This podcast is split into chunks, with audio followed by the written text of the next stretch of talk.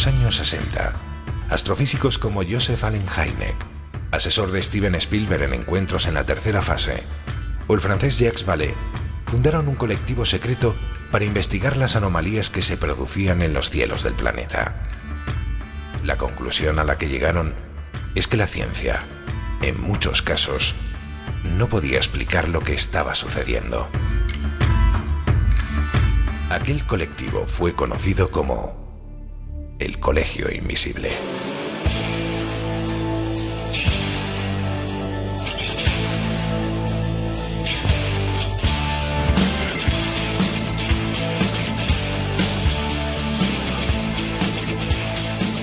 El Colegio Invisible, con Lorenzo Fernández Bueno y Laura Falcó en Onda Cero.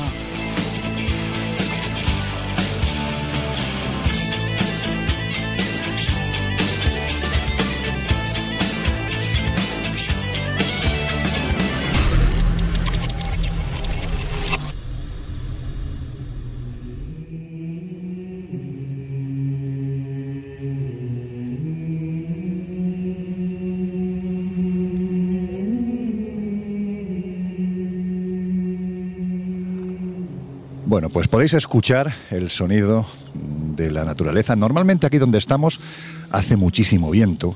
Hoy nos está respetando. Bastante frío. ¿Verdad? Pero nos está respetando tanto el viento como, como la lluvia. Vamos a tocar madera, porque estamos en, en, uno de los lugares, podemos decir que icónicos, ¿no? En esto de, del mundo, no sé si del misterio, de las anomalías, de las incógnitas, desde luego sí, de la antropología religiosa.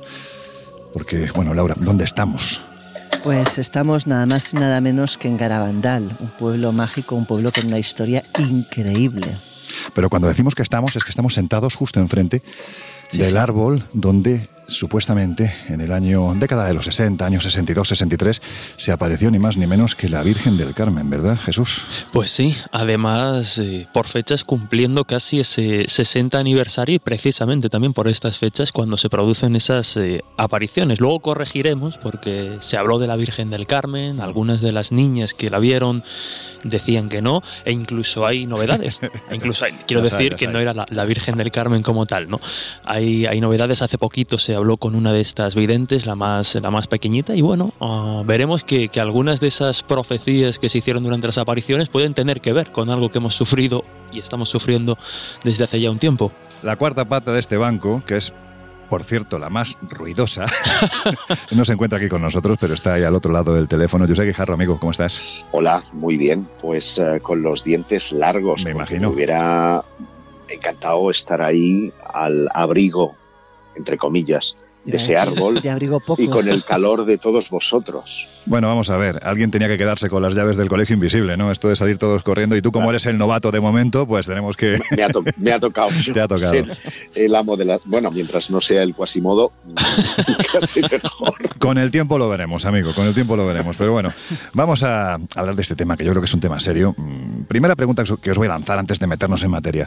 Vosotros, el tema de las apariciones marianas, ¿desde qué perspectiva lo asimiláis? No sé si me estoy explicando con la pregunta. Yo, si te soy sincera, es que no creo en apariciones marianas. Creo que se aparece algo, pero que probablemente apariciones marianas, ovnis, fantasmas y otras muchas cosas, en el fondo son lo mismo, con diferentes caras, porque para mí la historia es del que lo ve. O sea, yo creo que eh, cogen nombre a, pa- a partir del testigo y el testigo muchas veces interpreta las cosas según sus creencias. Bueno, yo estoy, estoy de acuerdo con lo que comenta Laura. Al final estamos hablando de una serie de, fenómenos extraños que, como ya hemos comentado en más de una ocasión en el colegio, dependiendo del prisma con el que se miren o interpreten, pues adquieren una dimensión u otra. Con la característica, eso sí, de que cuando hablamos eh, de apariciones marianas, estamos hablando desde un punto de vista, sobre todo, pues muy marcadamente religioso y espiritual. Lo que, bueno, pues desde mi punto de vista más escéptico, ya sabéis que condiciona un poco más los fenómenos que hay alrededor. Pero probablemente hablemos de eso, ¿no? De fenómenos extraños que en función de las gafas que uno se pone para observarlos, Mm. pues adquieren una u otra dimensión. Y ejemplos hay, hay muchos. José Guijarro, ¿tú qué opinas? Qué descreídos sois, ¿eh? ¿De verdad no creéis que, que la Virgen sea la responsable de todo esto? Bueno, yo, yo tampoco. Yo. Tengo que decir que en esta ocasión, pese a ser eh, muy crédulo a veces en, en muchos de los argumentos que facilitamos aquí en el Colegio Invisible, eh, en esta ocasión tengo que ponerme del lado de Jesús y especialmente del de Laura, Uh. que ha dado en el, eh, en el clavo. Efectivamente, hay un fenómeno real, es el que ven las niñas de Garabandal, la que ven los pastorcitos de Fátima, la que ve Bernadette Subirú en, en Lourdes, que son interpretados como, como la Virgen a falta de que en su contexto eh, cultural Mm. ellos puedan atribuir esas observaciones a otra cosa. Pero sí creo que hay algo ahí. Es decir, Sí. la Virgen no está en todas partes, pero sí creo que hay una entidad, un misterio, que es el que se manifiesta en todos lados y que adquiere una perspectiva u otra en función del, ah, de la cultura, de la perspectiva, incluso de la sociología del lugar. Claro, pensad, por ejemplo, que ahora evidentemente no hay ninguna aparición que de nada, pero yo, que soy sensitiva, desde que he llegado, y me pasó lo mismo la otra vez, eh, siento como vértigo. O sea, como si hubiera una especie de eje telúrico de energías extrañas que nada tiene que ver con la Virgen. O sea, yo por eso te digo que yo creo que, que tiene que ver con otra cosa. No sé qué, pero con otra cosa. Bueno, no te mares demasiado porque aquí tenemos unas alturas Sí, solo que faltaría, no conviene que uno se vaya para allá. abajo. Sí, sí, yo conozco además algún investigador reconocido de estos temas que hace ya unos años se, despeñó Se precisamente por aquí. sí, sí, sí. A altas horas de la madrugada. Pero lo que estabas diciendo da la sensación, más allá de, de lo que decimos siempre, ¿no? De, de que los lugares donde suceden este tipo de cosas no son casualidad, es decir, tienen algo especial. Aunque, aunque gente como yo lo, repeti- lo repetiré hasta el día que me muera, que somos cantos rodados, que no tenemos percepciones. Oye, parece que se eligen porque estos lugares son especiales, independientemente de la belleza en el que estamos, que bueno, solo hay que ver. Yo la verdad es que la mayoría de sitios donde ha ocurrido cosas que he estado, eh, la sensación es compartida, es decir, me ocurre cosas parecidas, como la sensación que, que tengo ahora de realmente que si estoy de pie mucho rato es que me iría al suelo, o sea, es como si hubiera realmente un campo energético muy peculiar que a mí por lo menos me, me barre, o sea, me deja completamente sin fuerzas, me deja eh, pues muy trastocada. A ti te barre, a Josep le, le- parece que le da aerofagia, porque está haciendo, está haciendo unos sonidos muy extraños. Oye, será la línea. Yo Ah, te- Bueno, la estamos- bien, si es la salvo- línea, estamos en línea directamente del cielo a tierra. que O sea la que- inteligencia que se manifiesta en estas cosas Sí, sí. lo haga a nivel de, de, de ruiditos, ¿eh? que yo tampoco lo puedo asegurar. Bueno. Pero siguiendo el argumento de Sí. lo que eh, Laura indica, es verdad que todos estos lugares, a, a poco que exploramos, nos damos cuenta que a su alrededor hay leyendas de seres féricos, hay, Siempre. le- hay leyendas de acontecimientos mágicos. Es decir, estamos en lugares que fueron considerados sagrados desde la más remota antigüedad y que vuelven a mm, recibir la calificación o la recalificación de sagrados, Ujú. también de que esas observaciones han sido atribuidas a una entidad sobrenatural. Claro, volvemos a la discusión eterna de que fue antes el huevo o la gallina. Es decir, Claro. ¿el lugar es sagrado porque ha pasado algo o es que, o es que realmente pasa algo porque el lugar Es tiene verdad. algo? Claro, Jesús, ¿querías decir? No, además es que a micrófono cerrado, mientras hacíamos la, la ascensión hasta donde nos encontramos, Laura hacía una pregunta muy oportuna y es ¿qué demonios se le perdió a la Virgen aquí? Porque estamos hablando de que no es un lugar de fácil No acceso. blasfemes, no blasfemes. No te demonios.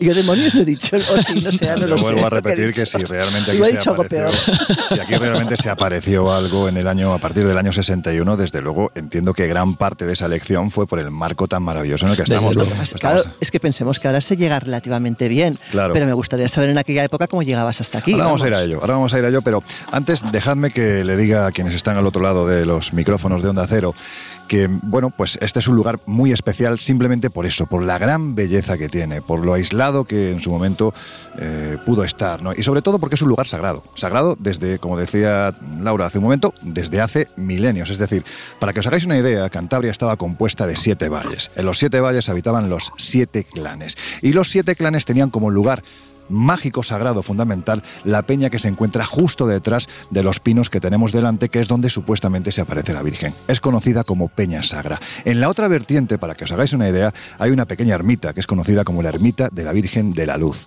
Sabemos que la etimología siempre nos lleva a que algo pasó para que le pusieran ese nombre. Pero es que además en la vertiente oeste hay un pedazo de venir de la época calcolítica, lo que quiere decir que hace 5.000 años el chamán el hombre de poder, en los momentos claves del año, coincidiendo con solsticios, con equinoccios, en ese lugar cuando el sol salía por la peña o se ocultaba y coincidía con la cumbre del Menir, desarrollaba todas sus magias. Es decir, esto es tan antiguo, lo que aquí ocurre es tan antiguo como el propio hombre. Yo estaba haciendo una reflexión para, para mis adentros ahora mismo, porque claro, los oyentes no me pueden ver, pero si ahora mismo se apareciese la Virgen, yo le estoy dando la espalda. Normal que luego sea escéptico si no veo las cosas. Pues mira, sí, sí, te pueden ver, te, pueden ver porque se me olvidó decirlo. Además, estamos acompañados de un buen grupo de amigos que están aquí grabando. Ya está Josep con sus ruiditos. Bueno, pues. No, e-, ese es el teléfono. Un mensaje de la Virgen. bueno, pues, pues, pues están grabando y fotografiando esta emisión especial desde San Sebastián de Garabandal, por lo tanto, pues ya sabéis que eh, nuestras redes sociales estamos en Twitter como arroba cole invisible OC, también en Instagram y en Facebook como el Colegio Invisible.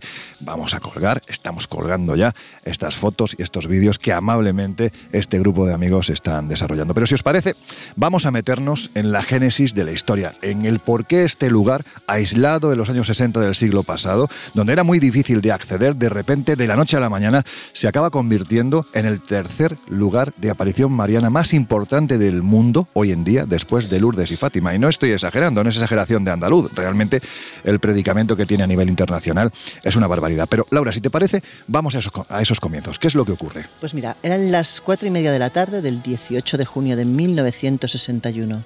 Acababan de sonar las campanas del viejo reloj de la aldea y cuatro niñas de entre 11 y 13 años, llamadas Conchita, Maricruz, Jacinta y Mariloli, ascendían en silencio por la calleja que sube hasta aquí y que no es fácil de, fácil de ascender. ¿eh? Hay que mm. reconocer que es empedrada y que con lluvia además es complicada.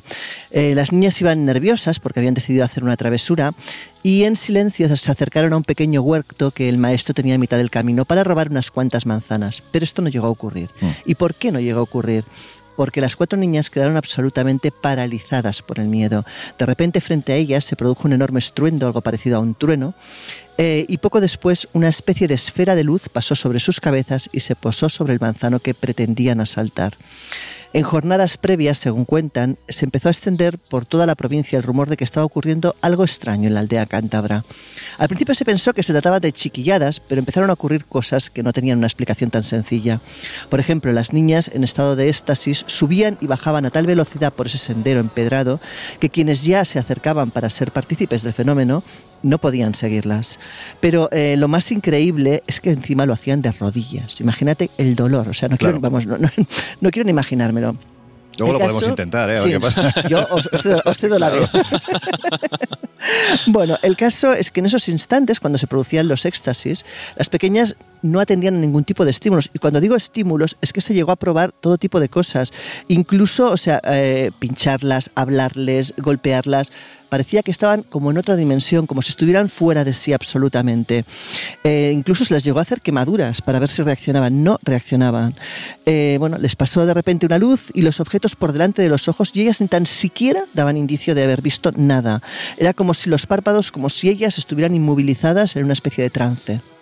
Mira, yo recuerdo hace años, 10 concretamente, tuve la oportunidad de entrevistar al doctor José Luis Gullón, que era, fue el primer eh, médico que atendió en aquel tiempo a las niñas. Estamos hablando de un científico. Evidentemente este señor no salía de la iglesia. Él tenía una explicación absolutamente física, hablaba de histeria, de determinadas patologías que se podían aplicar a lo que estaba ocurriendo. Hasta que precisamente fue él el que como decía él, ¿no? pellizquito de monja. Cogió una aguja y en ese estado de éxtasis pinchó a una de las niñas y la niña es que ni se movía, ni se inmutaba, permanecía completamente rígida en el suelo como si realmente hubiera un peso muy fuerte además que impedía que la levantara es que las imágenes del momento, hay imágenes en vídeo de, todo lo que era ese peregrinar y esos momentos de éxtasis y son absolutamente brutales, ponen los, los pelos de punta, además golpean casi casi muchas de ellas con la fuerza que tiene a veces el blanco y negro mm. y es brutal ver, como decía Laura, cómo las quemaban, las pinchaban. Sí, sí digo, que a mí una de las imágenes, ya que mm, habla Jesús de imágenes, mm. que más me impacta es ver las niñas andar hacia atrás. Sí, sí, sí. y subir esa extraña, o sea, esa pronunciada cuesta en ese extraño estado de trance andando hacia atrás. Que yo conmino a cualquiera a que haga la prueba. Es que más a una velocidad. Mira, qué listo es, ¿eh? Claro, a una velocidad que es imposible controlar por donde andas. Claro, está, está proponiendo que a ver si alguno cogemos y bajamos para probar cómo se hacía eso de bajar de espaldas. Claro, cómo se nota que no está aquí. Hombre, yo a lo mejor, claro, claro. Yo a lo mejor rodando bajo. Mira, Josep, hay algún compañero de los que está aquí que ha hecho un gesto que no te voy a decir cuál es, pero en fin, es para que te hagas a la idea de que no lo hace. Me imagino la mano y un dedo extendido. Bueno, pues la figa, la figa. un dedo con mucho amor. Contra, contra la mala suerte, pero sí era tremendo. De hecho, vamos a intentar buscar esas imágenes para colgarlas, ya sabéis, en nuestras redes sociales. Vuelvo a repetir, estamos en Twitter como arroba Cole Invisible también en Instagram, Facebook como el Colegio Invisible en Onda, en onda Cero.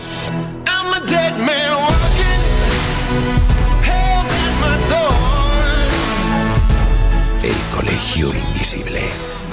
El periodismo de misterio ya está aquí en Onda Cero.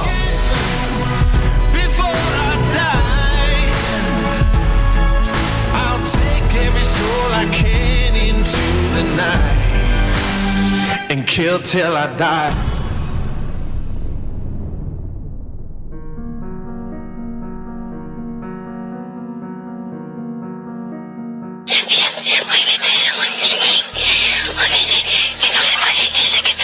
Daba igual que fuera al amanecer, al anochecer, de madrugada. Cuando sentían la llamada, cuando desde aquí, desde estos pinos, las niñas notaban que algo las estaba llamando, salían a toda velocidad de sus casas y ahora imaginemos esto que estáis escuchando, ¿no? Escuchando estos susurros de la mayor, de Conchita, de madrugada, precisamente en ese estado alterado de conciencia, que más que alegría, lo que sentían quienes la acompañaban a esas horas de la madrugada, con estos cánticos, literalmente era miedo, porque entonces aún no se sabía la procedencia de aquellos fenómenos. Daba la sensación incluso bueno, pues de que se trataba de algo oscuro, ¿no? Nunca visto antes, por lo menos en estos lugares, ¿no? Pero el 2 de julio del año 1961 fue diferente, ¿no? Porque en cierto modo, para aquellos que deseaban creer, llegó la confirmación, Laura, de que fuera lo que fuese, parecía ser de origen divino. La verdad es que esa mañana los habitantes de Garabandal, junto a algunos visitantes que habían llegado para precisamente seguir este fenómeno, fueron testigos de un nuevo éxtasis. Y las niñas subieron hasta la zona de los pinos y no tuvieron que esperar mucho tiempo para que se apareciera una mujer de, de, de pelo castaño oscuro, muy guapa, vestida de blanco, con un manto azul claro que, según dijeron, llevaba sobre su cabeza una corona de estrellas de oro. Se apareció a las extasiadas a Conchita, Jacinta, Mariloli y la más pequeña Maricruz. La enigmática manifestación se desplazó de un lado a otro sin mover apenas los pies y como si flotara. La señora, como la llamaban, fue identificada como la Virgen del Carmen y junto a ella mm. las muchachas dijeron ver dos seres grandes de alas rosadas con, con largas túnicas y sin pliegues que supongo pues pueden asemejarse a ángeles. Bueno, ya os habéis imaginado que esa descripción es bueno pues tan tan propia ¿no? de lo que es una manifestación mariana tan idealizada se realizó como suele ocurrir en estos casos a posteriori, una vez que las niñas pasaron por el filtro del párroco de la aldea, el señor don Valentín. Bueno, por tanto, fuera lo que fuese que vieron las niñas, mm, después de los muchos años que, yo llevo viniendo y, bueno, en cierto modo estudiando este asunto, no tengo ninguna duda de que vieron algo. Yo estoy seguro de que aquí, no sé si llamarlo fenómeno extraño, fenómeno paranormal, fenómeno antiguo, algo ocurrió ese día. Mm, hay quien dice que además muy vinculado a bueno, pues a lo que tiene que ver con el fenómeno ufológico que también se da en esta zona. Es que es lo que te digo, ¿quién nos dice que lo que se apareció no deja de ser, entre comillas, un objeto no identificado que adopta la forma que el que lo ve espera percibir? Claro, es que, fijaros, hay una asociación en Cantabria de las que más solera tiene a nivel nacional, eh, la Asociación Tercera Fase, de la que forman parte pues queridos amigos como Juan Gómez, eh, Mariano Fernández Urresti, José Luis Respuela. Ellos fueron los auténticos investigadores en esta tierra desde prácticamente los años finales de los 70 hasta el día de hoy. Y este lugar prácticamente era un campamento base para ellos a la hora de intentar determinar qué era lo que estaba ocurriendo y además las referencias que, había era siempre a extrañas luces que se veían en los cielos, mm, eh, estrellas, como decía José Luis Respuela, que caían en vertical, esferas que recorrían estos valles, es decir, todo lo que queramos pensar que puede ser menos una aparición es que además es de lógica. Tú te imaginas a la gente de aquella época, de un pueblo, un pueblo rural apartado, que de repente viera eh, un extraterrestre, se muere. O sea, en cambio, si lo que se personifica lo hace como una aparición mariana, al revés, la gente lo sigue el fenómeno y lo reverencia. Claro. Aquí, bueno, vienen a la mente mm, teorías tan contemporáneas como puede ser la teoría de la distorsión del compañero Caravaca o, por ejemplo, nuestro compañero Miguel Pedrero con esa hipótesis de la conciencia global en la que el fenómeno de alguna forma eh, absorbe o se mimetiza con la mentalidad del testigo, los testigos en este caso, el entorno de, donde nos encontramos y adopta esas formas. Hace muy poquitas semanas eh, hablábamos desde Torre la Vega del fenómeno de las luces populares que no sabíamos muy bien dónde marcar y precisamente Laura hace unos minutos nos contaba que el fenómeno empieza precisamente con una luz, con una luminaria mm, sin forma definida, que no es asociada a una figura espiritual o alienígena ni nada, una luz son fenómenos bastante, bastante llamativos. Incluso, bueno, pues en los escudos de ciudades como Cuenca, donde tiene mucha presencia la Virgen de la Luz, nos encontramos, bueno, aparte del cáliz que podría ser el grial, esa luminaria sobre el cáliz que tiene mucha fuerza en la fundación de la ciudad como tal, o en Teruel. O, Teruel, Eso es. También con su, teruel, su torito y esa estrella entre, las, entre los cuernos, mm, que, evidentemente refleja un fenómeno que es el de guiar hasta ese, ese animal, hasta el lugar donde se va a fundar la, la, ciudad. Pero oye, ya que hablamos de luces, a mí me parece que tenemos un ejemplo más que paradigmático en Fátima donde... perdona, Josep, a eso iba a ir, porque claro, es que estamos hablando de luces, estamos hablando de, bueno, pues de criaturas que eh, aparecen en esos lugares donde aparecen las luces y que luego se identifican como aparición mariana o aparición de ángeles, pero que en un principio la verdad es que por la estética poco o nada parecen tener que ver con ello. Mm, Fátima es que sería el gran ejemplo, ¿no?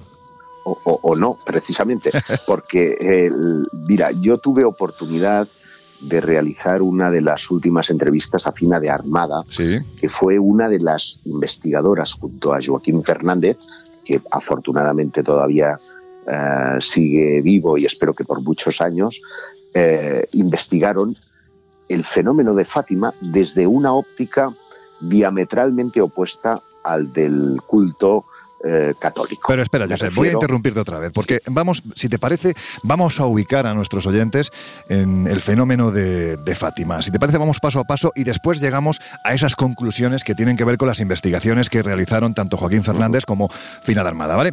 Mm, vale. Háblanos.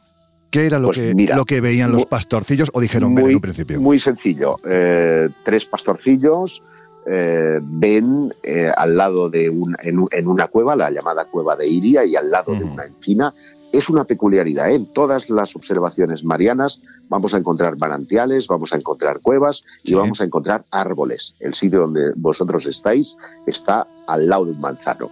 Bueno, pues en el caso de, Fátima, en la cova de Iria, había allí una encina en la que los chicos, estos tres pastorcillos, ven una luz, una luz en la que en su interior distinguen una figura humanoide hmm. que después describirán de, una manera muy peculiar, pero que es en Galicia, donde le van a decir, no, no, es que esto es la Virgen con el Sagrado Corazón de Jesús eh, en, su pecho. ¿no? Pero ¿cómo es esa descripción? La descripción es el de una mujer que llevaría una suerte de traje acolchado, eh, como, como formando pequeños cuadraditos y que eh, tiene una especie de casco, es decir, lo, que todos eh, atribuimos al halo de santidad, en realidad estaría cubriendo todo su rostro como si fuera una especie de casco de cristal. a mí la descripción lo que, estás dando me recuerda a un astronauta. Es una luz. Claro, Claro, esa es la historia, ah, Laura.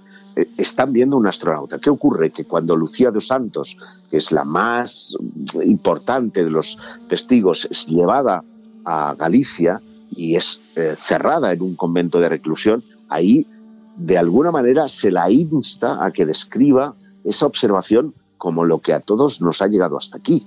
Pero hay una serie de elementos muy curiosos entre las apariciones que se dan lugar entre mayo y el mes de octubre de, 1917, es decir, allí no, nadie hablaba de extraterrestres porque hasta 1947 no, no se empezaría a hablar de ovnis. Por lo tanto, estamos en, la Primera Guerra Mundial, estamos en un contexto eh, muy distinto en el que la, la idea de la carrera espacial está lejos, lo de viajar a otros planetas está lejos, y sin embargo, en, octubre de, 1917, hasta 100.000 personas se dan cita en esa explanada que hoy ocupa la gran basílica de, Fátima para observar lo que se llama la danza del sol. Y os preguntaréis, ¿qué es esto? Bueno, pues es que el sol, o un segundo sol, hace una especie de danza, era un día lluvioso, en la parte en la que este sol, entre comillas, era visible, las ropas de las personas que están ahí se secan, como si hubiera una especie de irradiación que, eh, bueno, pues eh, secara ¿no? ese, ese material. Y hay personas que ven ese, ese objeto, entre comillas, o ese sol danzar, mientras otros mm, literalmente no ven absolutamente nada, ¿no? Que es algo muy curioso, porque es como que hubiera una selección de testigos entre quienes están preparados para ver esa, esa observación, digamos que eh, algunos podrían haber entrado en una suerte de estado alterado de conciencia que propiciaba la observación de eso que efectivamente tenía un efecto físico sobre las personas. Jesús, tú que has estado en Fátima además hace no mucho tiempo. Precisamente coincidiendo con el centenario de las, eh, de las apariciones que, que comentaba Giuseppe y bueno, no tiene nada que ver con lo que era en sus inicios, como bien comentaba Josep, podemos comentarlo ahora, ¿no? Incluso antes de, ese, de esa interpretación extraterrestre o, ufológica que en su día hicieron Fina de Armada o Joaquín Fernández, eh, hubo más apariciones en Fátima, más de las que conocemos, previas incluso, pero esta de alguna forma la marcó coherentemente. Y, bueno, yo creo que Josep ahora nos puede contar esa relación también con el espiritismo, pero precisamente hace, mm, hace unos cuantos años, coincidiendo con ese centenario, el fenómeno era brutal, sigue despertando el interés. Nosotros nos encontramos, eh, todo hay que decirlo, con bastantes testimonios que nos hablaban ya no solo de milagros, que hay muchos asociados, o eso dicen, ¿no? Pero sí con el fenómeno de la danza del sol, que es un fenómeno bastante llamativo y que, claro, descrito mm, asépticamente, es que puede ser perfectamente casi un avistamiento eh, ufológico.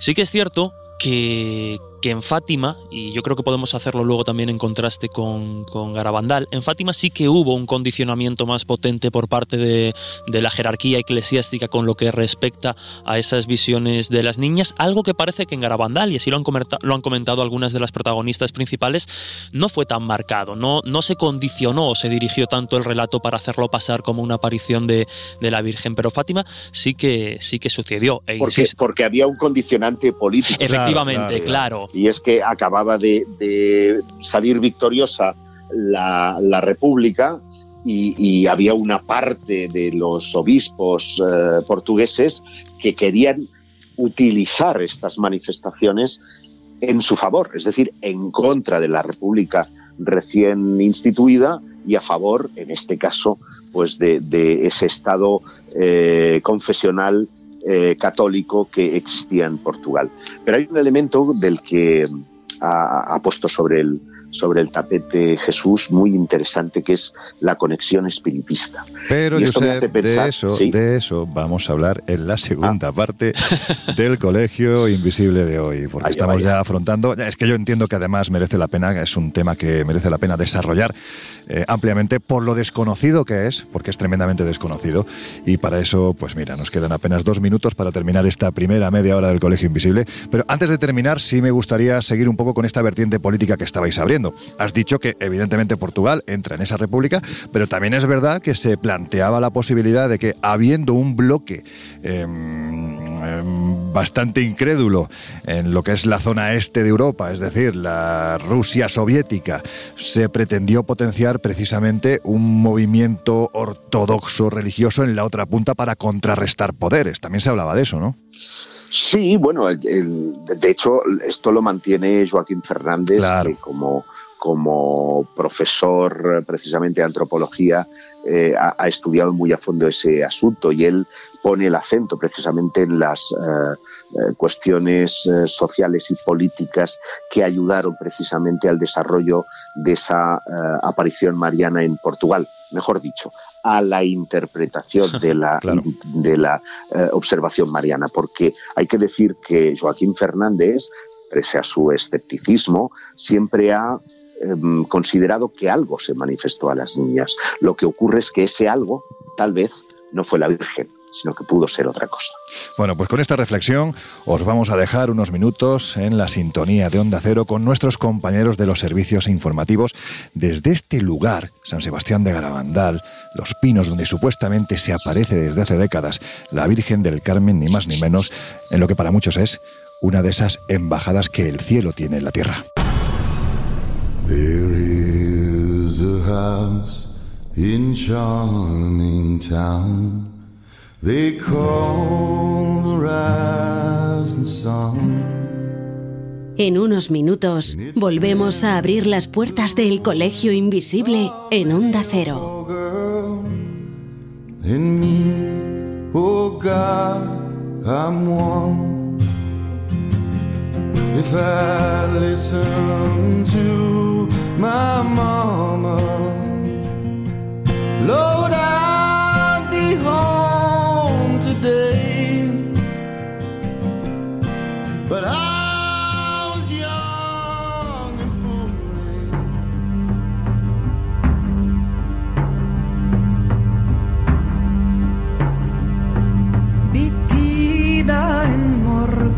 innan solen upprann Innan fåglarna började Has entrado en el Colegio Invisible con Laura Falcó y Lorenzo Fernández Bueno.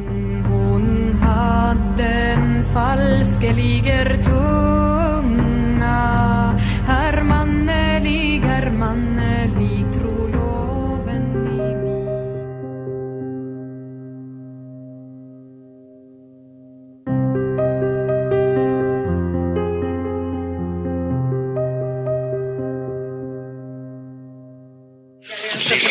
También me pesa porque podéis castigar con las penas del infierno. Bueno, pues por si os acabáis de incorporar al Colegio Invisible de hoy, os estamos hablando desde un lugar en lo que es la estética es absolutamente maravilloso, bello como pocos. Los pinos en los que supuestamente desde hace décadas se aparece la Virgen del Carmen aquí en San Sebastián de Garabandal. Por lo tanto, estamos hablando de apariciones marianas, de la vinculación que tiene con lo religioso, también con lo pagano, también con el fenómeno ovni. Y claro, pues aquí estamos, Laura Falcó, Jesús Ortega, ¿cómo estáis? Bien, aquí con un poco de frío. Disfrutando del viento, ¿no? Buah, yo, yo al margen de, de frío creo que todos, ¿no? Pero, pero es una pasada. Y Es al otro pasada. lado del teléfono tenemos a un señor que debe de tener ya los colmillos del conde Drácula, de la envidia que tiene, pero es que alguien tenía que quedarse con las llaves del colegio invisible. José Guijarro, ¿cómo andas?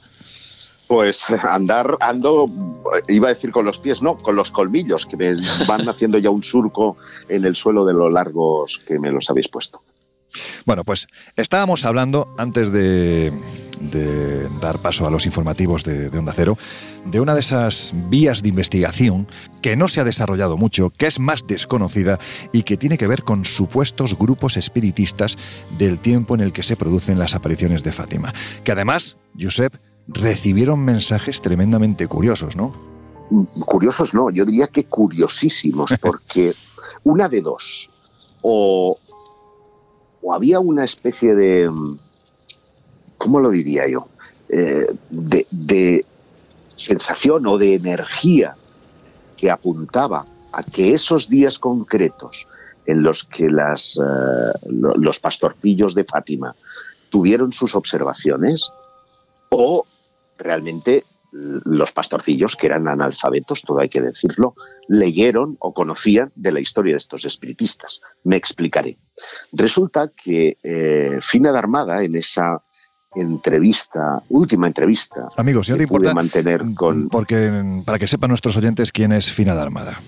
¿Quién era? Mira, Fina de Armada es eh, una de las principales investigadoras del, del caso de Fátima, pero ella es una mujer, eh, es no, desgraciadamente ya no está con nosotros, era una mujer eh, muy docta, eh, muy leída, muy viajada, que, y eso es uno de sus aspectos desconocidos, propuso eh, en esos tiempos tan difíciles eh, un mayor papel de la mujer. Podemos decir que era una de las primeras feministas de, de Portugal y en su labor docente como profesora de universidad, pues empezó a investigar este asunto desde una perspectiva científica. Eh, y empezó a rastrear eh, no solamente la información de los testigos de esa danza del sol, sino también intentó recoger el testimonio de los pastorcillos, ver las noticias de prensa que se habían desarrollado y fue ahí donde encontró unos curiosos anuncios que venían de parte de grupos espiritistas que estaban a un lugar y en otro de todo Portugal. ¿Qué decían estos eh, mensajes espiritistas? Bueno, pues todos ellos recibían a través de escritura automática, recordemos que es esa técnica en la que una determinada persona, el medium en este caso, en trance, escribe sin ser consciente de qué es lo que se está escribiendo. En este caso era tan, tan extraordinario que además se escribía al revés. Jolín. Y como Leonardo había que poner delante de un espejo qué es lo que eh, se había escrito para poder leerlo. O sea, lo que se llama escritura especular, ¿eh? ¿no? Efectivamente. Bueno, pues encontraron algunos anuncios en prensa que tenían el encabezado de 135917, que dicho así, pues parece un galimatías, Sí. pero es que se refiere al 13 de mayo de 1917. Y al 13, si, si quitamos el mayo y ponemos el 9, al 13 de octubre de 1997, que corresponde, 1917, perdón, Mm. que corresponde a la primera y última de las apariciones de Fátima y que ya estaban en la prensa como que algo iba a ocurrir precisamente en esas latitudes y todos los grupos eran de desde Santarém, Fátima, es decir, de las poblaciones muy cercanas al lugar donde después se desarrollaría la observación. Pero esto es tremendo. Claro, Es que, es que nos has dejado de piedra. Claro, es que esto es esto da vuelco a todo, porque parece que realmente había un contacto con algo, llamémosle sobrenatural. Yo no me atrevo sinceramente a hablar de la Virgen, ni me atrevo sinceramente a hablar de extraterrestres, pero sí me atrevo, me atrevo a hablar de algo sobrenatural, de algo extraordinario que estaba conectando con el inconsciente tanto de esos espiritistas como de esos pastorcillos, que fueron al final quienes se comerían el tajo, quienes realmente tendrían la oportunidad de ver a la Virgen, a la supuesta Virgen, insisto, y de tener ese poder de convocatoria para que 100.000 personas, que se dice pronto, ¿eh? Claro. fueran creyéndolas a ellas. Imagínate al, al- al- a Clemente Domínguez, que tuviera esa capacidad de llamar a 100.000 personas mm, en, en ese tiempo también en el que el Palmar se daban eh, todas esas eh, éxtasis místicos para que 100.000 personas fueran allí y comprobaran por sí mismos que no era una invención, que ellos vieran que allí el, el sol danzaba. Josep, eh, en, esta, en este mensaje psicográfico que descubrió Fina de Armada había una frase bastante particular, ¿verdad? Sí, porque estaba al revés. He, dicho que los mensajes eh, psicográficos, Mm. eh, digamos, se escribían no, no de izquierda a derecha, que también, sino que tenían que ser después vistos en un espejo para poder eh, ser leídos. Y decía textualmente, la luz brillante de la estrella matutina os iluminará el camino. Y firmaba Anitutam Alex. Si lo ves en el espejo, significa estela matutina. ¿Cómo se conoce a la Virgen? Una de las formas en las que se conoce a Estela Maris es la estrella de la mañana.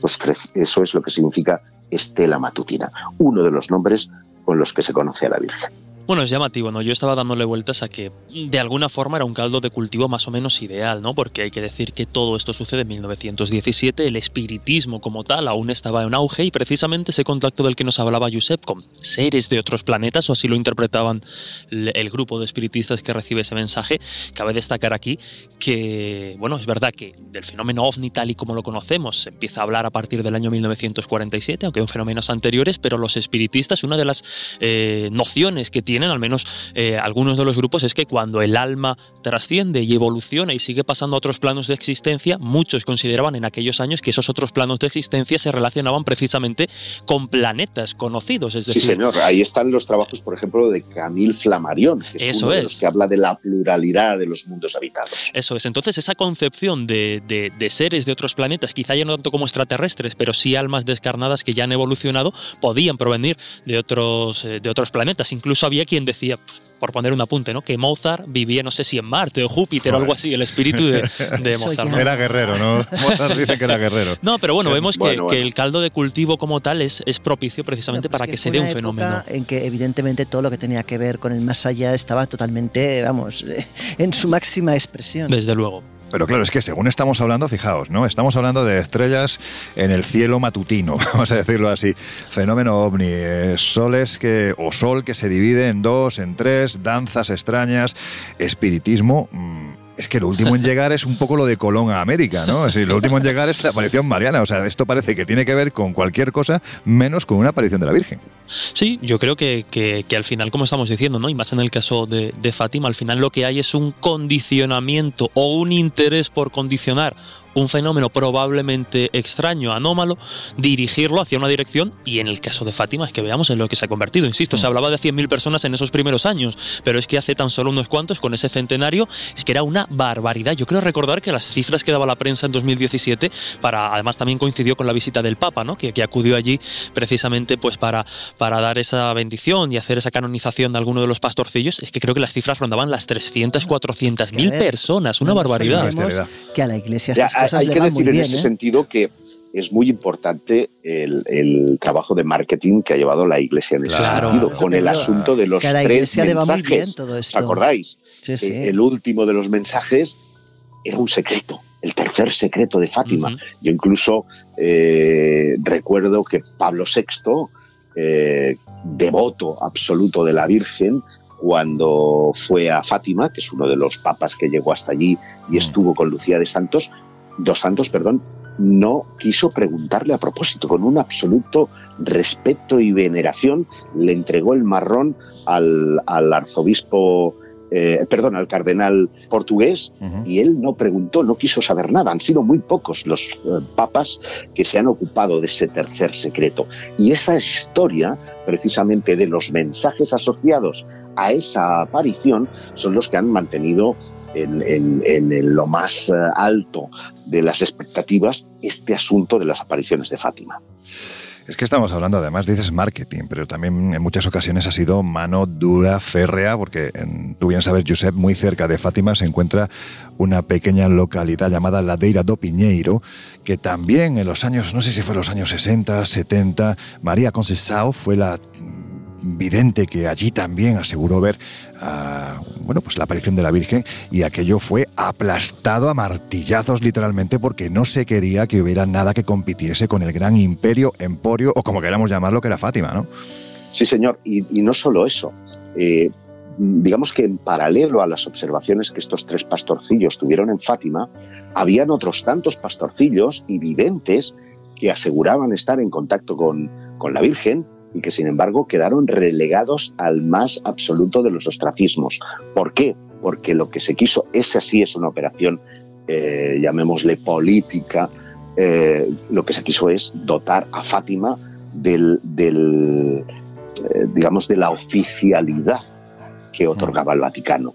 Recordemos que el Vaticano, pese a que hay cientos de, de apariciones marianas en todo el mundo, se pueden contar con los, manos, con los dedos de una mano las que ha reconocido como tales. Bueno, realmente es que- es Fátima. Realmente no ha reconocido, más allá de lo que es la, la- la aparición del pilar, no ha reconocido eh, ninguna aparición más. Simplemente permite, es decir, en casos como Fátima o Lourdes, permite que haya culto. Aquí, por ejemplo, en Arabandal, mm, vamos, es algo que sería totalmente impensable.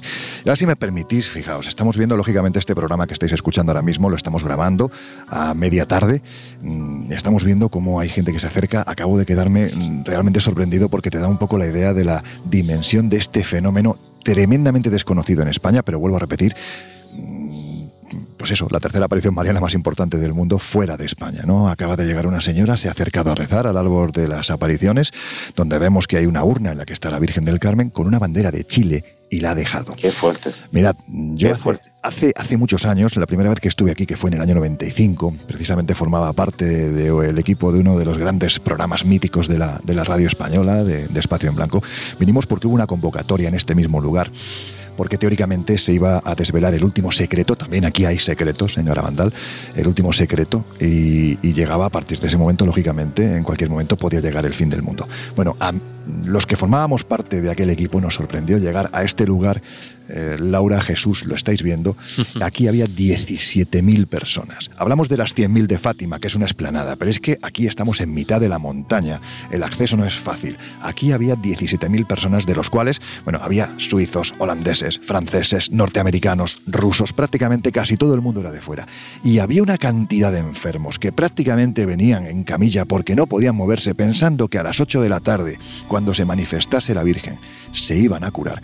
Que a mí esa, esa imagen se me ha quedado en la retina. Es, lo que realmente mueve, no sé si la fe, la creencia, la desesperación, pero se produce en lugares como estos. Desde luego, y, esas imágenes en lugares eh, de culto donde muchas personas pues eh, buscan un poco el milagro, insisto, son de lo más eh, emocionantes y Me dan un es punto de pena, si te soy sincera. Sí, sí, claro. Es que Claro, es, desesper- es en el desesperación. fondo, claro. claro, es la desesperación humana por ver si aquello que parece milagroso van a, va a salvarles, ¿no? Y Yo, yo recuerdo además una de estas escenas, en este caso en Fátima, eh, bueno, pues con un, eh, un señor que, que iba en silla de ruedas, que era invidente, era ciego y obviamente no podía moverse. Recuerdo que cuando le, le preguntamos tampoco tenía dificultades en el habla por la emoción y algún, y algún problema y recuerdo que cuando lo preguntamos, eh, pues el acompañante nos hizo un poco de, de traductor, digamos, para entenderlos, porque además quiero recordar que era portugués, y a la pregunta de qué buscaba él en Fátima, claro, nos decía que él quería ver y andar. Claro, en ese Claro, momento claro. uf, ah, se me ponen los pelos de punta todavía, ¿no? Esa clase de testimonios, esa clase de relatos, pues son mm, casi el, el- el pan nuestro de, de esta clase de lugares. Claro, yo sé que la pregunta que os voy a hacer es muy difícil de responder, pero en fin, como sois expertos y lleváis mucho tiempo investigando este tipo de cosas, claro, si aceptamos que los fenómenos, sea lo que sean, son reales, ¿tiene que ver precisamente con el lugar en el que se producen?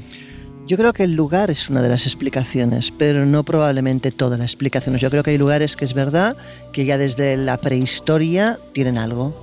Sea, bien sea porque es un punto telúrico, bien sea porque eh, tiene una disposición eh, geográfica, la que sea que es idónea para que ocurran esas cosas, pero también opino que que son más ingredientes. Es decir, yo creo que al final es una, una especie de, de complot cósmico, ¿no? donde se juntan varias eh, historias. Una puede ser el lugar, otra puede ser la persona que lo ve, otra puede ser el momento. Bueno, yo creo que, que es un conjunto de cosas. Mira, estaba pensando ahora, antes de que nos eh, completen esto, tanto Josep como Jesús, estaba pensando en que en cierto modo eres la chamana del grupo, porque, tú eres sí. la que detectas que en lugares Sí, como estos pasan pues, cosas, pasan sí. cosas raras.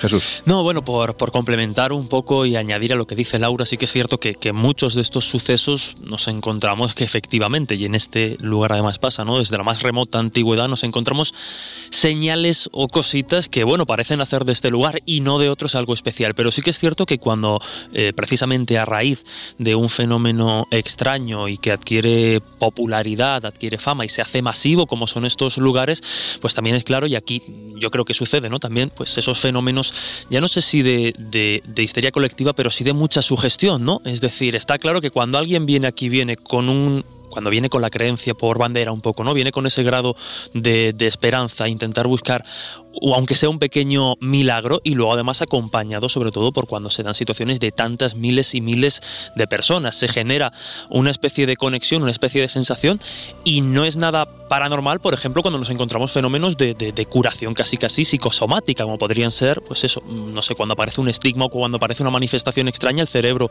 también en, en circunstancias especiales es capaz de lograr cosas, eh, cosas increíbles. De hecho, siempre se dice, ¿no? El poder de la oración Sí, señor. que se puede creer o no, pero está claro que si la predisposición y la voluntad es buscar un poco esa ayuda exterior, si la fe es profunda, a veces se consiguen cosas realmente increíbles. Josep.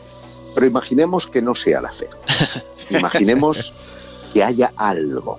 Porque curiosamente, muchos de esos lugares han atesorado a lo largo de los milenios construcciones megalíticas que después han resultado ser eh, el lugar donde se ha eh, puesto una ermita, el lugar donde se ha puesto después cualquier otro templo. Es decir, que parece que hay algo en ese ambiente. Y, y- y- y quiero poner ahí un, en relieve el trabajo de Michael Persinger, que Sí, es señor. un científico de la Universidad de Ontario, Desarrolla, desarrolla, que Eh, es muy interesante. que a, a la luz precisamente de, de este tipo de acontecimientos, no solamente de apariciones marianas, también del fenómeno ovni, también de cualquier otro tipo de aparición, pensó que eh, la geografía, que los materiales del lugar podían ser un factor importante.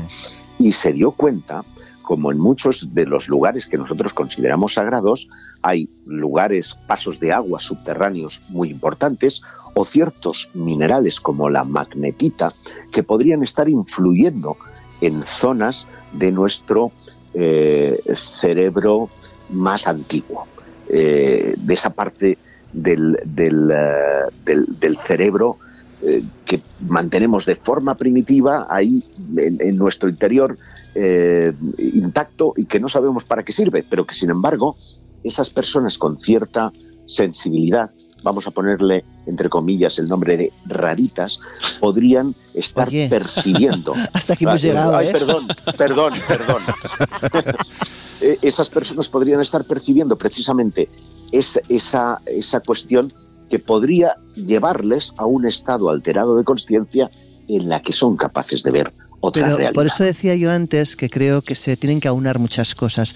Esto es lo mismo, salvando evidentemente las distancias, que cuando las personas se preguntan, por ejemplo, eh, si una persona ha hecho fortuna o le ha ido bien en la vida porque es súper inteligente. Gente inteligente hay mucha. Lo que pasa que gente inteligente que enganche el momento, el lugar y la ocasión, no tanta. Pues esto es lo mismo. Si tienes el lugar y en aquel momento coincide que hay la persona y hay además el momento histórico, pues se produce el fenómeno. Pero a mí esto me abre un melón que me parece muy interesante, Josep, Laura. Y estoy convencido de que Jesús está también salivando porque, claro, estamos hablando de que esto lo que nos puede llevar a pensar es que si en un momento determinado, determinada situación, y valga la redundancia, que hay en un lugar, bien sea a través de aguas subterráneas, por poner un ejemplo, dependiendo de la sensibilidad que tú tengas, te puede provocar un efecto físico, esto sería lo más parecido a que te está provocando una alucinación. Bueno, es que, por ejemplo, el, el oráculo de Delfos, por poner un ejemplo, ¿no? Estaban, muchos de ellos estaban situados en lugares concretos y se hablaba de que precisamente algunas de las experiencias o esos estados alterados de conciencia de los que hablaba Josep se producían precisamente por emanaciones de determinadas, pues eso, el lugar condicionaba, ¿no? Emanaciones de determinadas Correcto. sustancias que imbuían a la persona en ese estado alterado de conciencia. De hecho, a mu- a muchos había que acceder eh, por rutas realmente complicadas. Incluso si nos vamos a la prehistoria, una de las últimas hipótesis que ha salido a relucir es que eh, las pinturas o muchas de esas pinturas se realizaban en el interior de la cueva porque al final al, al desgastar físicamente tanto a la persona que se adentraba, estaba generando pues una serie de elementos químicos en el cerebro que provocaban el estado alterado de conciencia que le llevaba a dibujar o a tener esas, esas visiones. ¿no? Incluso la hipoxia o la falta de oxígeno en esa zona interior de la cueva es lo que provocaba esas sensaciones. ¿no? O sea Claro, que tú sí que... imagínate ahora, por ejemplo, la ecuación, ¿no? Dices, estamos en el lugar. Mm. Yo soy sensitiva y evidentemente he llegado aquí y he sentido como unas sensaciones de vértigo, de mareo, como de si hubiera algo telúrico aquí. Mm. ¿Por qué no he visto a la Virgen? Porque igual no es el momento. Por eso digo que para mí tiene que coincidir diversas cosas. No, no únicamente que haya una persona sensitiva, no únicamente que sea el lugar, Pero- sino que igual también sea el momento. Pero claro, yo lo que os pregunto es, ¿dónde se rompe esa barrera de lo puramente físico que te puede llegar a provocar esa alucinación a algo completamente exógeno, que ya no pertenece a nuestra imaginación claro. ni a nuestra mente, sino que realmente estamos ante algo extraño? ¿Cuándo se rompe esa frontera? Responder eso yo desde luego Yo lo veo que complicado. se rompe cuando esa experiencia es compartida, porque no todas las mentes ven lo mismo. Te dirían alucinación colectiva. Bueno, no, no, no estoy de acuerdo, ¿eh? Laura. Jesús, ¿eh? Porque imagínate creo, que hayan, imagínate que hayan dos personas que están en esa eh, misma tesitura de sensibilidad y están pillando esas mismas emanaciones eh, telúricas que predisponen al estado Pero alterado que van a ver de lo conciencia. Por mismo. lo tanto, Claro, O ¿por sea, te- no? no, tiene por qué, te quiero decir, y más cuando a veces puedes tener cre- eh, personas de diferentes creencias o diferentes eh, sustentos vitales. Es decir, eh, imagínate que en el mismo sitio donde se aparece la Virgen, tú pones a una persona que igual es de creencias, pues yo qué sé, ma- Un budista, por un ejemplo. budista Sí, sí. y una un cristiano y un, eh, yo qué sé, y otro de reli- religión. Cada uno vería lo que cree ver. ¿Por qué No, coinciden en la misma todos visión? tendrían, los dos tendrían una experiencia extraña. Ya. Lo que pasa es que la interpretarían acorde Ya, a su pero por eso te estoy diciendo que es que un para poco mí- el, el asunto que nos trae aquí. Pero ¿no? por eso te estoy diciendo que para mí es importante cuando esa visión coincide. O sea, no cuando cada uno interpreta una cosa completamente distinta, sino cuando esa visión coincide, es cuando dices, a ver, es muy difícil que dos o tres o cinco o diez personas, que cada uno es de su padre y de su madre, coincidan en una visión perfectamente idéntica. Sí que es cierto que, por ejemplo, eso que comenta Laura para, para el periodista, para el reportero, es lo más jugoso, porque normalmente en esta clase de historias, lo debatíamos hace unas semanas, muchas veces es testigo único, pero efectivamente cuando te encuentras a dos, tres o más personas, o incluso decenas, como son algunos casos, que han visto y te describen lo mismo, hombre, ahí ya tienes algo de lo que tirar del hilo y poder ir contrastando. Eso es lo que llamamos fenómenos extraordinarios, ¿no? precisamente por lo que siempre digo, porque no son ordinarios, no se producen en el día a día. Es decir, es algo verdaderamente extraño. Bueno, pues os voy a contar brevemente cómo terminó aquel día de 1995, jueves santo, aquí con José Luis Respuela, Fernando Bustamante, parte del equipo tercera fase, el gran Miguel Blanco. Y en este árbol que tenemos delante, evidentemente imaginar 17.000 personas, todo esto lleno de gente, unos con megáfonos, otros intentando curarse, otros intentando llevarse un trocito de esta parcela que teóricamente el cielo ha puesto en la tierra. Bueno, pues alrededor de lo que es el árbol de las apariciones había una enorme cantidad de gente. Y allí que nos metimos con los micrófonos a las 8 de la tarde, cuando se iba a producir la aparición mariana, cuando todos esperaban curarse, cuando llegaba el milagro definitivo, para eso estaban aquí. Allí, al lado de este árbol, metimos las alcachofas de los micrófonos, el que por aquel entonces era mi compañero de batalla, Siker Jiménez y yo mismo. Bueno, pues a las 8 de la tarde, una vidente, Janie Garzan, empezó a dar el mensaje.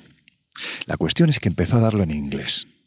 Y claro, la gente empezó a gritar, señora, Traduzca. castellano, Que no te entendemos, señora, ¿no? castellano, que no entendemos nada. Bueno, pues después de dar ese mensaje en inglés, lo dio en castellano.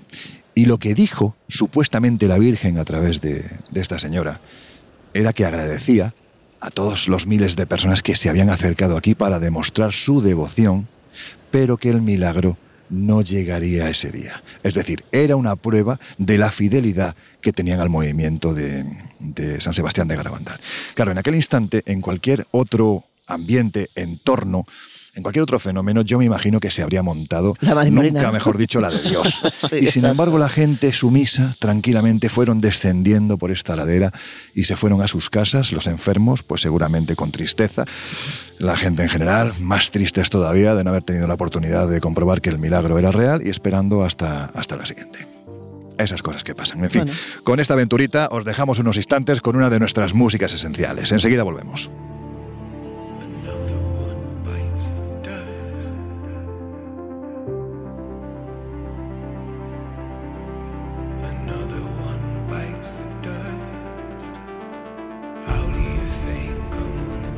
El Colegio Invisible. Los jueves de una y media a 3 de la madrugada en Onda Cero.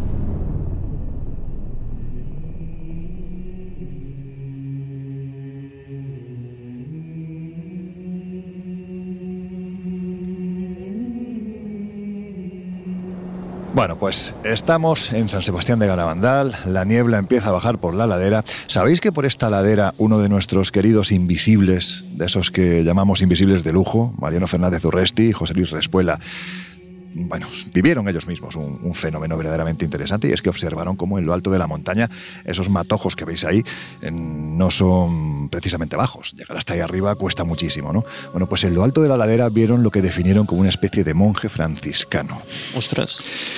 Mariano, que es un tipo que es muy ágil, por aquel entonces hablamos de hace 30 años, era todavía más ágil, salió corriendo hacia arriba y fijaros qué absurdo. Aquel monje al que no le vieron la cara, iba con la capucha, se giró, dejó una bolsa, se fue por la otra vertiente y cuando llegaron arriba estaba la bolsa, pero el monje ya no estaba.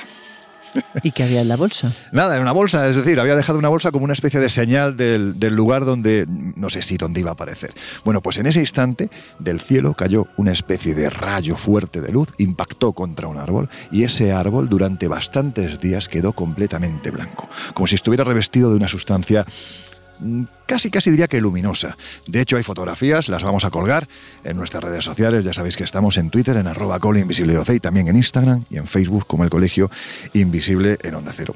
Volviendo, si queréis, a mí me gustaría insistir en esto porque yo creo que es, es importante ¿no? ver cómo hay lugares que están sacralizados, no de ahora, sino que desde el pasado mismo. Y Cantabria, Cantabria Infinita, si por algo se caracteriza es precisamente por la sacralidad de su prehistoria tenemos la cueva más importante del mundo, la cueva de Altamira, donde ya se sabe que los chamanes, en este caso incluso las mujeres chamanas, representaron en ese arte rupestre, pues prácticamente parte de su, de su ritualística. Pero en fin, analizando precisamente lo que representaron nuestros antepasados, por ejemplo, ¿Serían esos ídolos estela o, el propio arte rupestre un ejemplo de lo que aquí pudo ocurrir hace miles de años y ha vuelto a ocurrir hace apenas unas décadas? ¿Qué pensáis? Bueno, yo creo que probablemente el arte rupestre no deja de plasmar, y más que otros artes por excelencia, lo que ve, o sea, lo que esa gente veía. Entonces, claro. evidentemente, eh, sea lo que sea, lo que esté en ese arte plasmado es bastante literal con la realidad que ellos vivían en aquel momento. Ahí no existía eh, ni artes simbólicos, ni imaginaciones, ni no, era bastante literal. Con lo cual, evidentemente, pues eh, yo imagino que además estos fenómenos, como decimos, están aquí desde antaño, pues ellos plasmarían lógicamente fenómenos parecidos que en su momento ya ocurrirían. Jesús.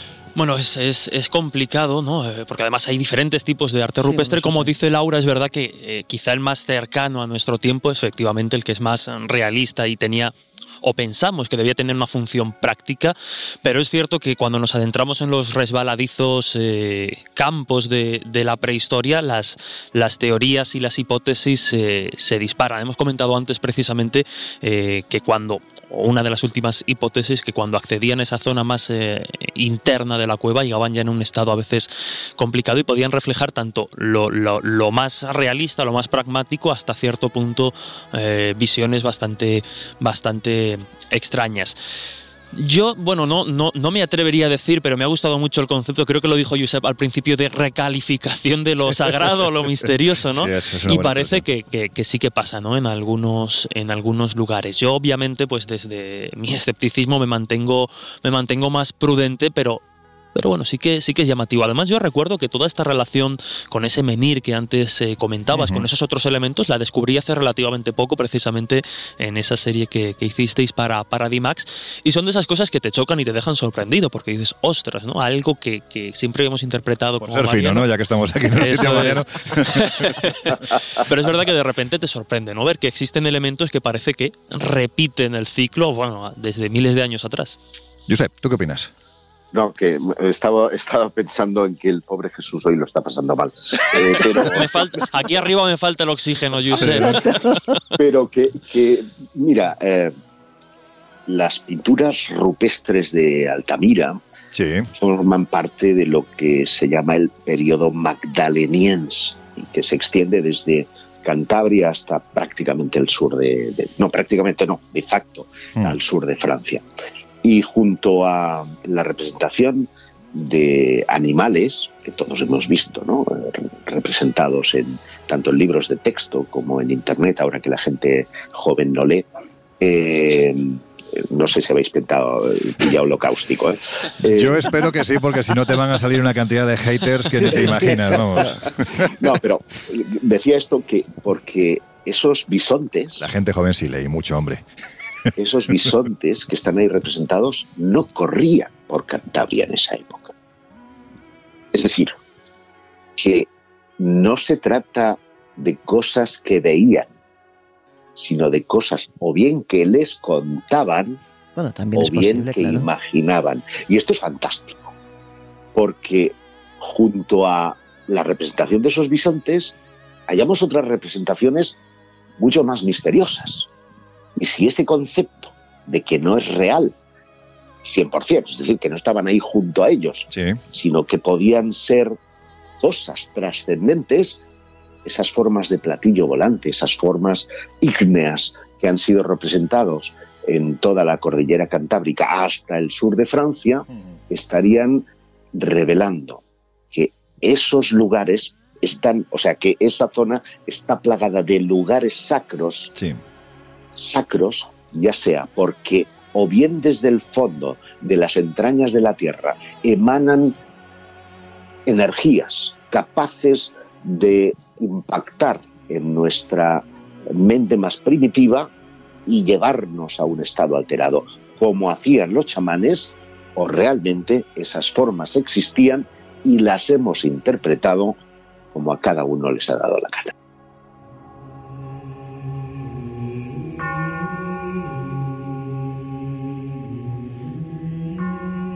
Os comentaba hace unos minutos que años atrás hubo en Cantabria un grupo de investigación llamado Tercera Fase. Era realmente, realmente activo. De hecho, sus miembros, hay que decir que recogieron testimonios extraordinarios con, con casos impactantes de, bueno, pues de aparición de humanoides, luces en los cielos, aterrizajes incluso con huellas. Pero si se volcaron en investigar un lugar, como os decía, ese fue San Sebastián de Garabandal y especialmente la montaña que hay detrás, la Peña Sacra. Un querido amigo, José Luis Respuela, fue uno de sus componentes, de hecho es el veterano del grupo. Y fijaos lo que nos cuenta en este corte. Es que des- después de estar contándonos sus vivencias, vivencias que para mí tienen un valor total. Ellas cuentan lo que vivieron. Lo que vieron, claro, claro. No mistificaron nada. Otra cosa es la interpretación que le dio la gente a lo que ellas vieron. Claro. Pero ya cuando habíamos terminado la entrevista, eh, le dijimos, bueno, Loli, ¿y alguna vez viste algo que te llamase la atención o que te pareciese, te pareciese extraño? Dice, bueno, sí, una vez estaba yo hablando con la madre, se supone que la Virgen, La Virgen. Dice, y no estaba en éxtasis yo, ¿eh? Estaba hablando normal con ella. Y dice, yo veía que ahí al lado de ella había una esfera transparente, como una burbuja. Y la pregunté, madre, ¿y eso qué es? Y se supone la Virgen la contestó, eso es en lo que yo vengo.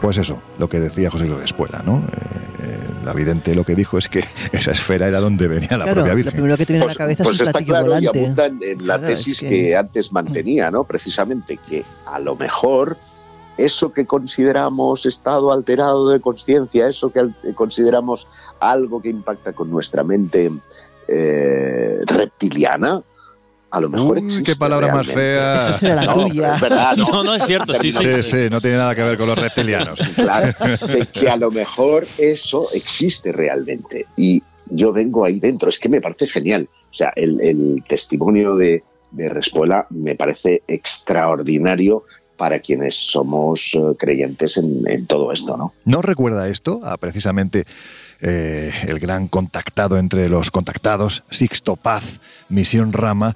¿Recordáis que ellos, Sendras. los sendras, ellos para Sí, viajar sí. a otros planetas utilizaban unas esferas de luz llamadas sendras? Es curioso, ¿no? Cómo se va vinculando todo. Bueno, pero Sí, claro.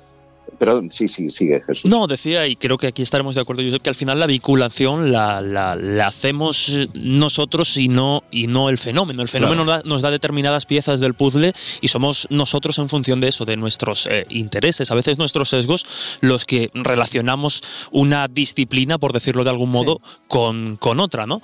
Eh, no invalida eh, el fenómeno, no invalida o, o- o echa por tierra que lo que dijese, en este caso la Virgen, de venir en un objeto de esas circunstancias pueda ser real o no, pero somos nosotros los que de alguna forma lo vamos eh, vinculando, ¿no? Los eh, reporteros, investigadores, estudiosos de Claro. estos fenómenos y así pasa que muchas veces pues cada uno tiene una, mm, una interpretación u otra, ¿no? Pero lo interesante muchas veces, y yo creo que aquí en este equipo es lo que nos interesa, es llegar a ese, a ese residuo original o esencial de los fenómenos, intentarlo eh, desvincularlo de interpretaciones varias y ver qué demonios pasa, porque como estamos diciendo, ¿no? Probablemente algo extraño sí, sí suceda en estos lugares, aunque no podamos decir, pues eso, que, que- que sea un platillo, ¿no? Por, por utilizar un concepto más contemporáneo. Pues mira, más urticaria para, para... Si querías comentar algo, Josep.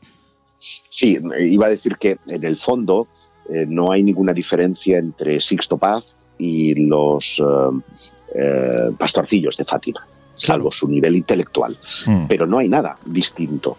Y, y- y lo que sí hacen los dos es beber de un mismo sustrato cultural, Mm. que ha atribuido la manifestación de lo sobrenatural a la luminosidad.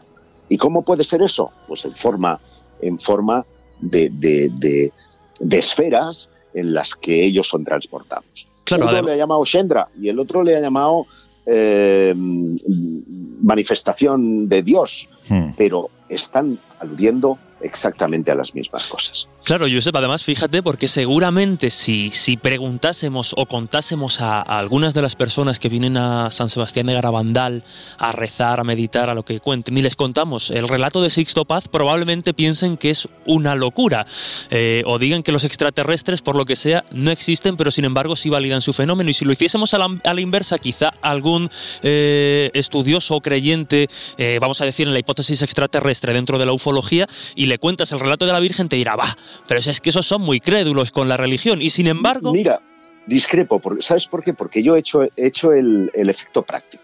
a ver, Yo le he hablado a Sixto de eh, personas que te- han tenido contactos con la Virgen y que han visto esa esfera de luz.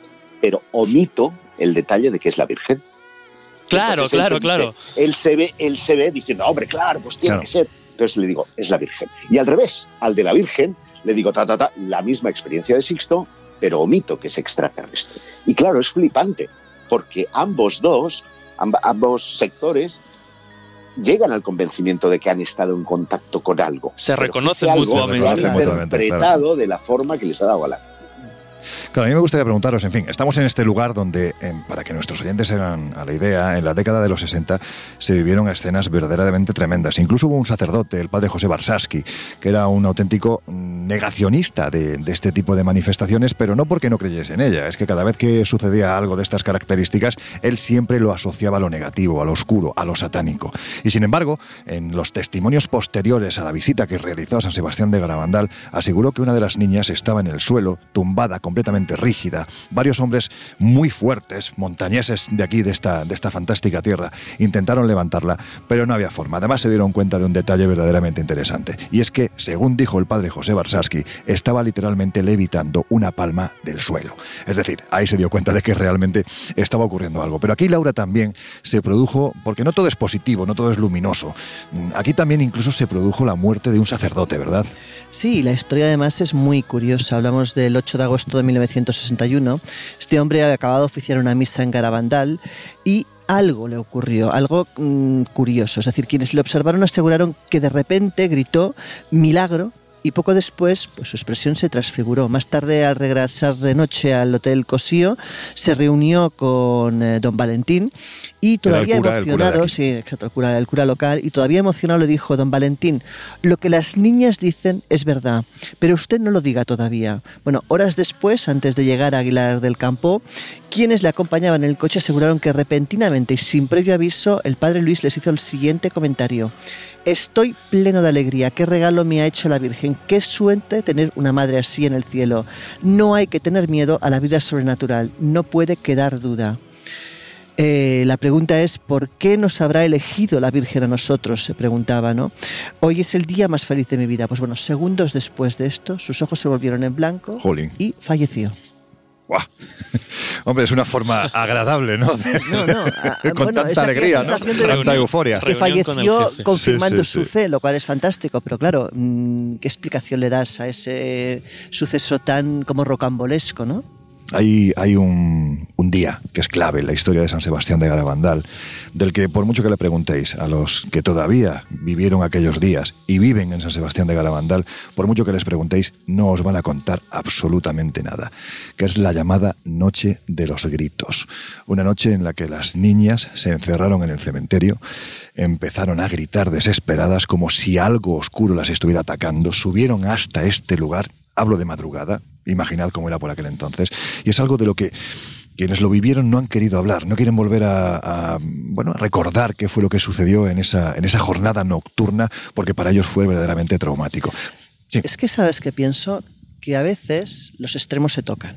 Hmm. Es decir, que cuando hay Sí, sucesos de este estilo, estos sucesos que entendemos son teóricamente santos o, o que la religión los asocia pues, a la Virgen o tal, cerca también está la versión contraria. Es decir, se tocan los extremos y muchas veces no es todo blanco ni todo negro. Donde está lo blanco está lo negro, donde está el bien está el mal, donde está el yin está el yang, los contrarios. Para terminar, porque ya estamos afrontando los minutos finales del Colegio Invisible de, de hoy, este Colegio Invisible tan especial desde San Sebastián de Garabandal.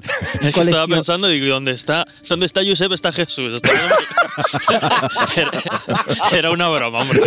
Muy bueno, ¿no? Pero Muy claro, bueno. lo- Pero fijaros, os voy a hacer una pregunta que es un poco difícil, es un poquitín difícil, pero bueno, nos lleva a estas reflexiones que de vez en cuando y en lugares como este yo, yo creo que merece la pena hacer. Además, ahora que lo oís, ¿no? Está Sí. soplando el Sí, viento. que nos estamos quedando congelados. es lo que tiene hacer estas cosas Pensaba eran lugares especiales. y no es el viento, ¿no? No, no, no, es, No, es el viento. Aerofagias. Sí. Pero fijaros, hay un hay algo que es muy claro, ¿no?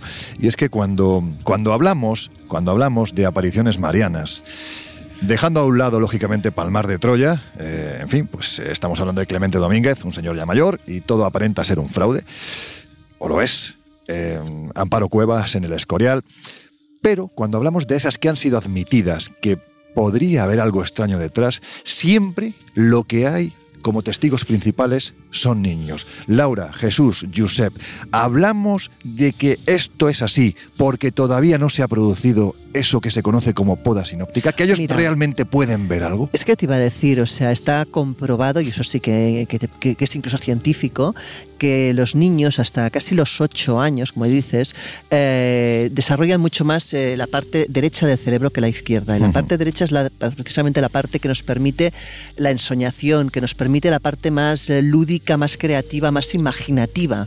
Es el momento en que el niño no tiene filtros. Además, un niño, todo lo que le, le- le viene de nuevo, todo es normal, porque no tiene con qué Claro. comparar o con qué juzgar. Es luego la educación, la sociedad y el desarrollo de la parte izquierda del cerebro, que es la parte más racional, la que nos lleva a cerrar ciertas puertas. Entonces, es normal que sean un vehículo perfecto.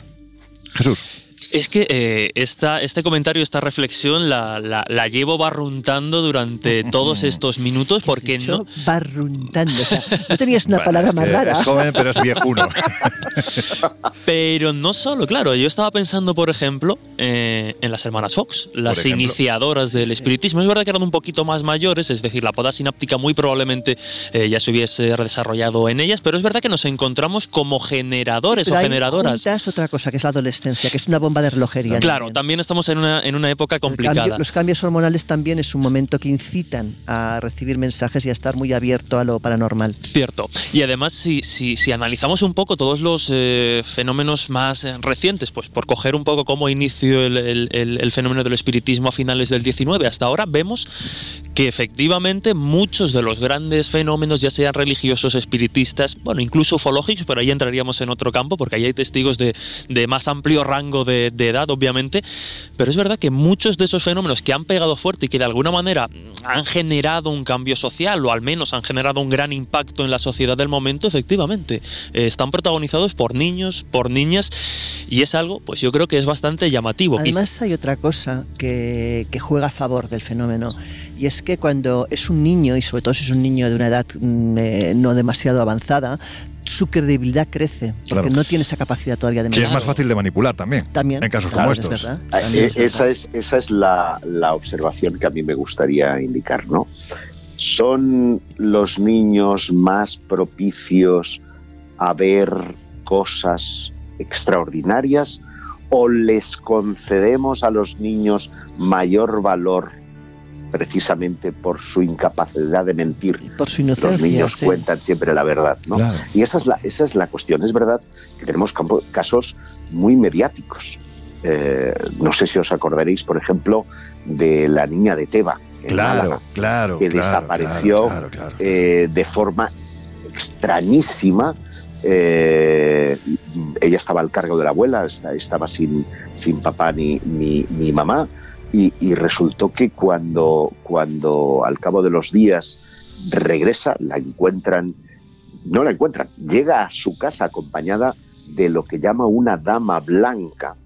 Eh, dice que una luz eh, llegó desde el cielo eh, dirección a ella, ella la cogió esa luz en las manos. Imagínate esto, si en lugar de haber sido en los años 70 hubiera sido en el 17, hubiera sido la Virgen. No, incluso en los años 70, claro. Josep, incluso en los años Claro. 70. Sí, sí. O sea, es decir, Sí, sí, es- porque es que en ahí por lo que sea, por- por- por- porque, porque la religión no calaba de una forma tan profunda, pero es que ese ejemplo que estás diciendo, la niña de Teba en Málaga, en, en el Albacete, en Arroyo Sujayal también con Antoñita Tamayo, en Extremadura no recuerdo ahora mismo el lugar, pero en fin, es que hay diferentes lugares en los que niños muy pequeños han desaparecido en condiciones tremendas. Arroyo Sujayal es que estamos hablando de- del 31 de diciembre. Tres días en, plena- la sierra de Albacete. Eso es que, hace un frío de- testimonio iba a decir es una palabra fea, hay una luz o, o una mujer o una Claro. dama que les protege, que que les acompaña, que... Y en ese momento se habla de eh, ángel de la guarda, Claro, de dama de blanco, que- no se habla de aparición mariana, pero Sí, perfectamente podría haber sido así. No sé si os acordáis, no sé si era el de Yeste, el, el niño que siendo un pastor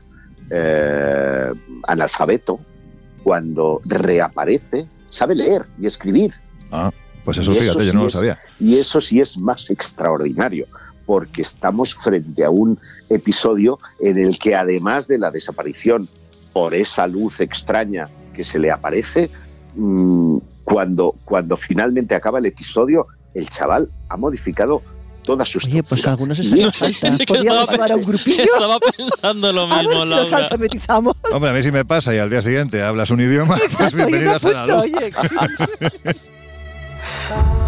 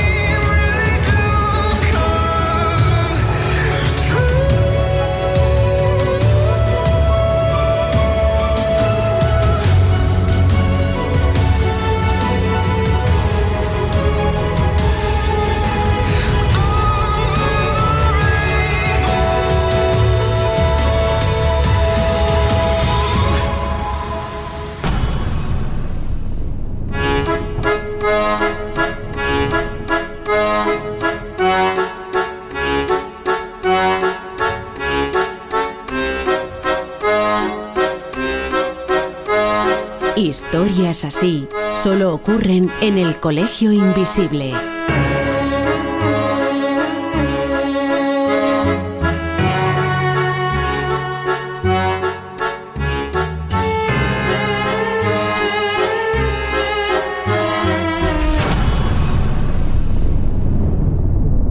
Ain't no sunshine when he's gone. It's not warm. Bueno, pues ahora sí afrontamos los minutos finales del Colegio Invisible de hoy y ha llegado, pues eso, el momento de las conclusiones. Y para finalizar, da la sensación de que el lugar se... Bueno, da igual que se llame Fátima, Lourdes, Medjugorje, Uritorco, Ceitún, Garabandal, da igual como lo llamemos, sí parece que tiene mucho que ver con los fenómenos que allí se producen. Porque, repito, da la sensación de que el fenómeno, sea lo que sea, viene de antiguo. ¿Qué pensáis vosotros, ya como conclusión, y por qué es especial Garabandal, el sitio donde ahora mismo estamos? Yo vuelvo a decirte que mi experiencia personal siempre que he venido aquí es la de sensaciones muy extrañas, o sea, sensaciones que llegan a lo físico y que realmente pues me producen como si la sensación como si aquí hubiera un campo energético que no digo ni que sea ni bueno ni malo ni, ni místico ni no lo sé pero que me, me producen alteraciones físicas y que entiendo que este lugar pues probablemente en ciertos momentos o en ciertas situaciones pues igual conlleva a que puedan ocurrir otro tipo de cosas Jesús.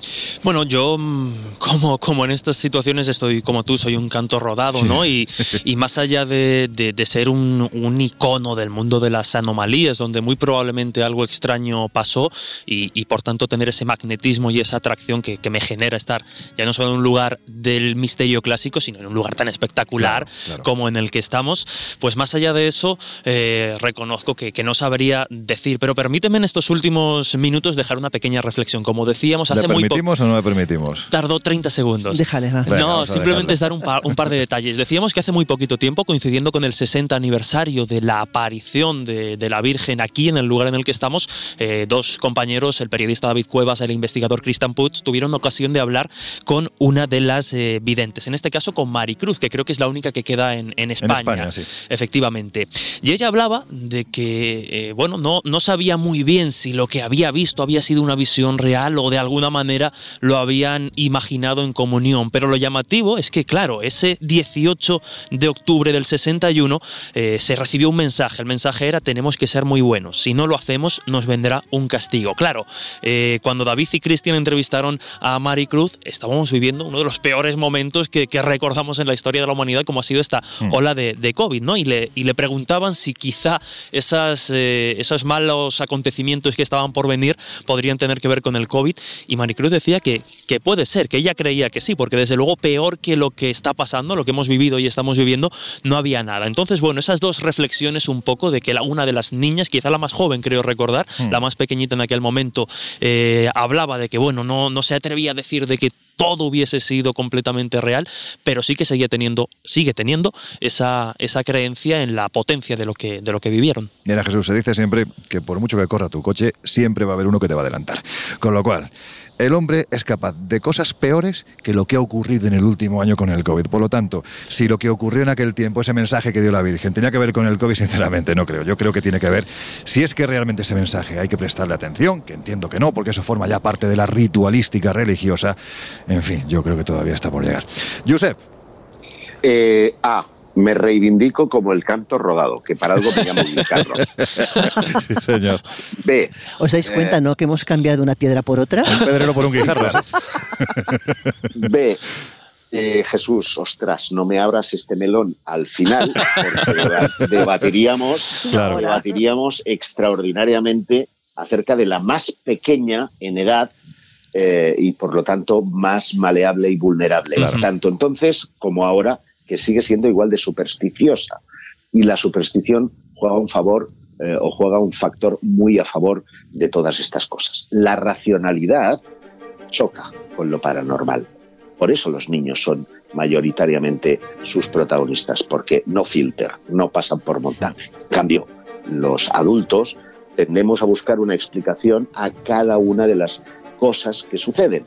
Eh, y esa mente racional lo que hace es diluir el efecto propagador que genera precisamente el principio de un fenómeno. Porque cuando tú tienes un fenómeno, viene otro y otro y otro y otro y se multiplica.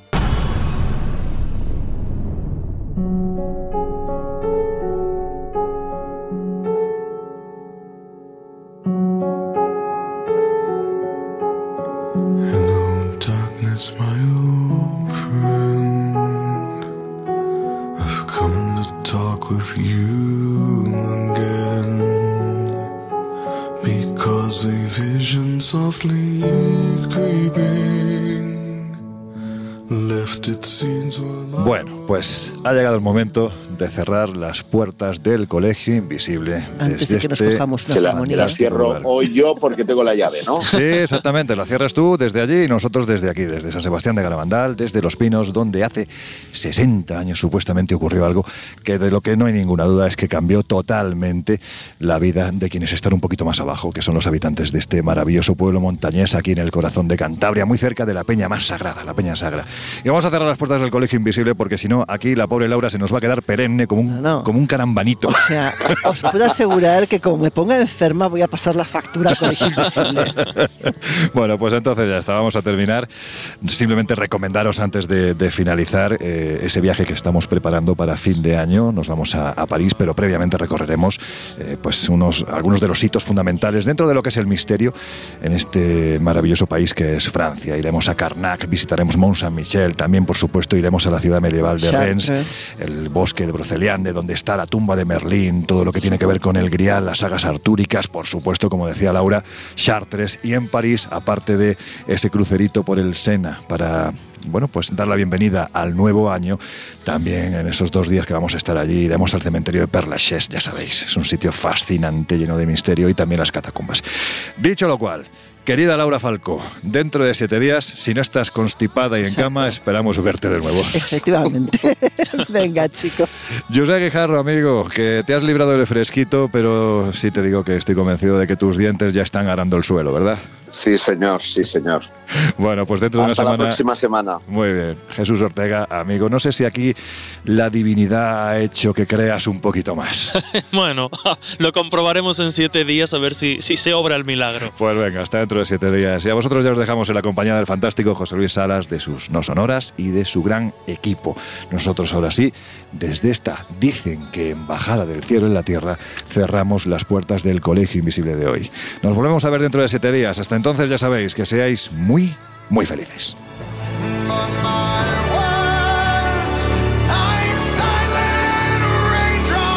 El Colegio Invisible.